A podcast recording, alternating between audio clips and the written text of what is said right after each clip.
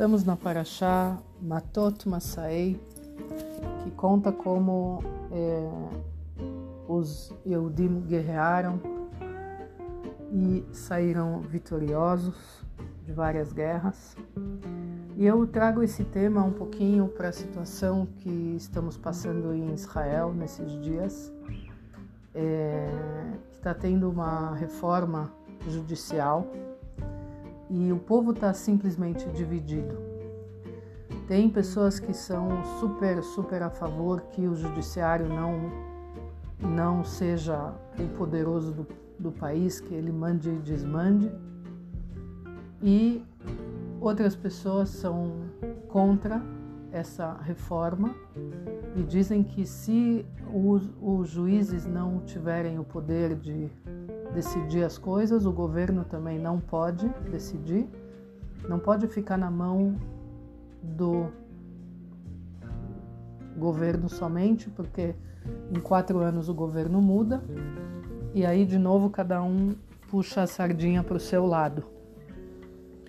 E esse é o medo e eles não querem. E o povo está dividido, está dividido de uma maneira muito feia e está dividido de uma maneira muito bruta até fazendo manifestações em Israel inteira, travam o trânsito, não deixam nem, nem ambulâncias passarem, mulheres precisando dar à luz e pessoas precisando chegar nas cidades deles, que muitos trabalham fora da cidade, têm que voltar para casa depois e eles simplesmente bloqueiam as estradas, bloqueiam o trânsito.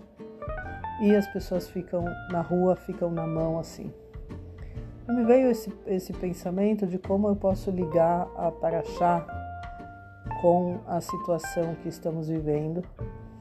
E eu pensei em Kamtsa e Bar Kamtsa. É, a gente está agora nas três semanas que antecedem a destruição do templo sagrado, dos dois templos sagrados.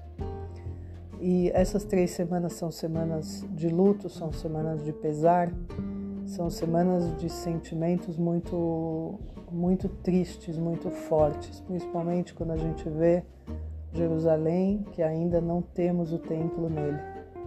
E sentimos como isso faz falta e como isso é, é uma quebra dentro de cada um de nós. E aí me lembrei da história de Kamsa e Bar Kamsa, que teve um homem muito rico que deu uma festa na época do templo e ele convidou, ele mandou o mensageiro dele convidar o Kamsa. Só que o mensageiro ele entregou o convite para o Bar Kamsa, que era o arqui inimigo dele. E o Bar Kamsa, quando recebeu o convite, ele falou: opa, talvez ele quer fazer as pazes comigo, talvez é um sinal de paz. Eu vou na festa. E ele foi na festa feliz, com expectativa alta de fazer as pazes com aquele arco inimigo dele, porque ele sabia que ia ser uma grande festa, que muitos sábios de Israel iam estar nessa festa também. E ele foi feliz da vida com o coração aberto. Chegando lá, quando o dono da festa viu ele, falou: O que, que você está fazendo aqui? Começou a gritar com ele em público, começou a envergonhar ele muito. E ele falava para ele: vai embora, pode ir embora daqui, eu não quero você na minha casa, eu não, eu não chamei você na minha festa. E ele falando baixinho para ele: mas eu, eu recebi convite, eu recebi o convite, olha, tá aqui, o mensageiro veio na minha casa e falou: de jeito nenhum, eu nunca te convidaria para essa festa, vai embora daqui. E o, o ficou tão envergonhado, tão, tão arrasado, que ele falou: eu pago pelo meu prato mas não, não me manda embora, deixa eu ficar aqui.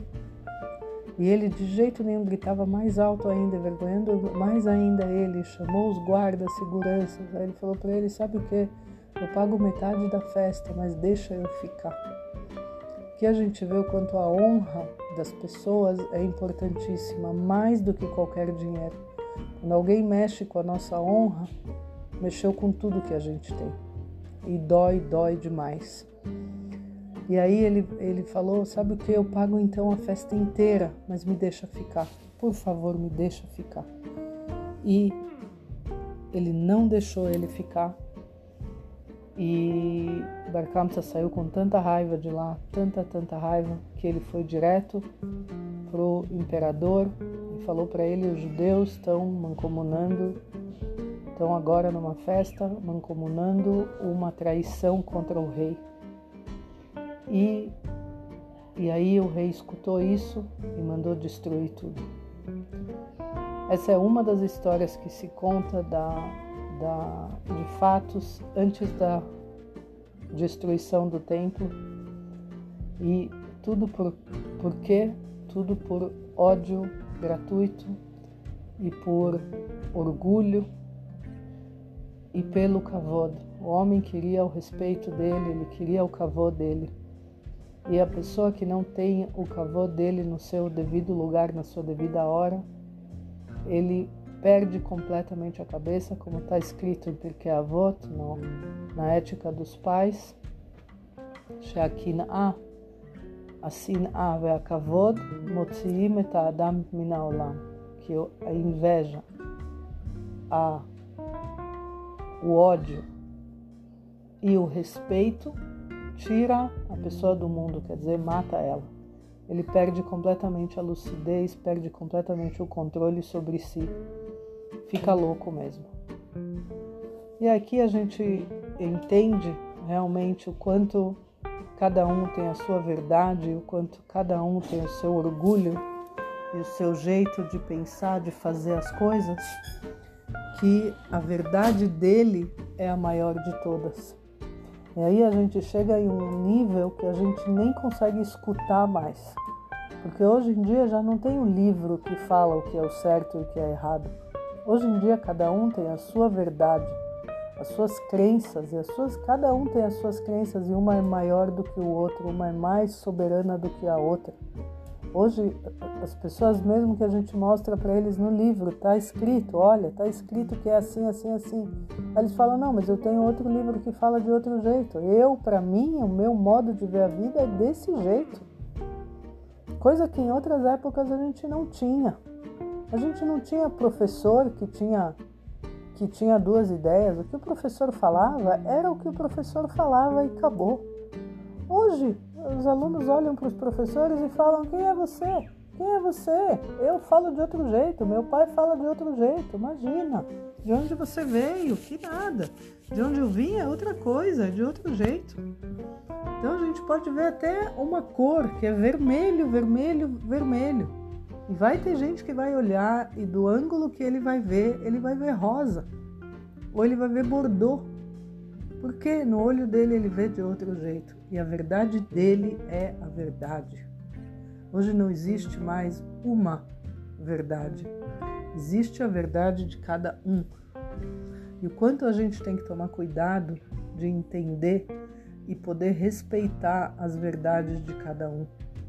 Isso a gente precisa de muito respeito, muito carinho, muita união, principalmente dentro do povo. Porque se a gente não se une, se a gente se desune por motivos externos ainda mais, isso é muito mais grave. A gente precisa ser mais forte, os nossos os nossos laços iniciais têm que ser maiores do que qualquer desavença, do que qualquer desencontro de verdades que a gente tenha. Até mesmo dentro de casa, muitas vezes um pensa de um jeito, outro pensa de outro, e os dois têm certeza que eles estão certos. Vamos respeitar um ao outro, respeitar o desejo do outro, respeitar a vontade do outro, respeitar a verdade do outro, o prisma, o modo do outro ver as coisas. Simplesmente respeitar. Eu posso não concordar, mas eu preciso respeitar. Porque essa é a base de tudo. Respeito é a base de qualquer relacionamento.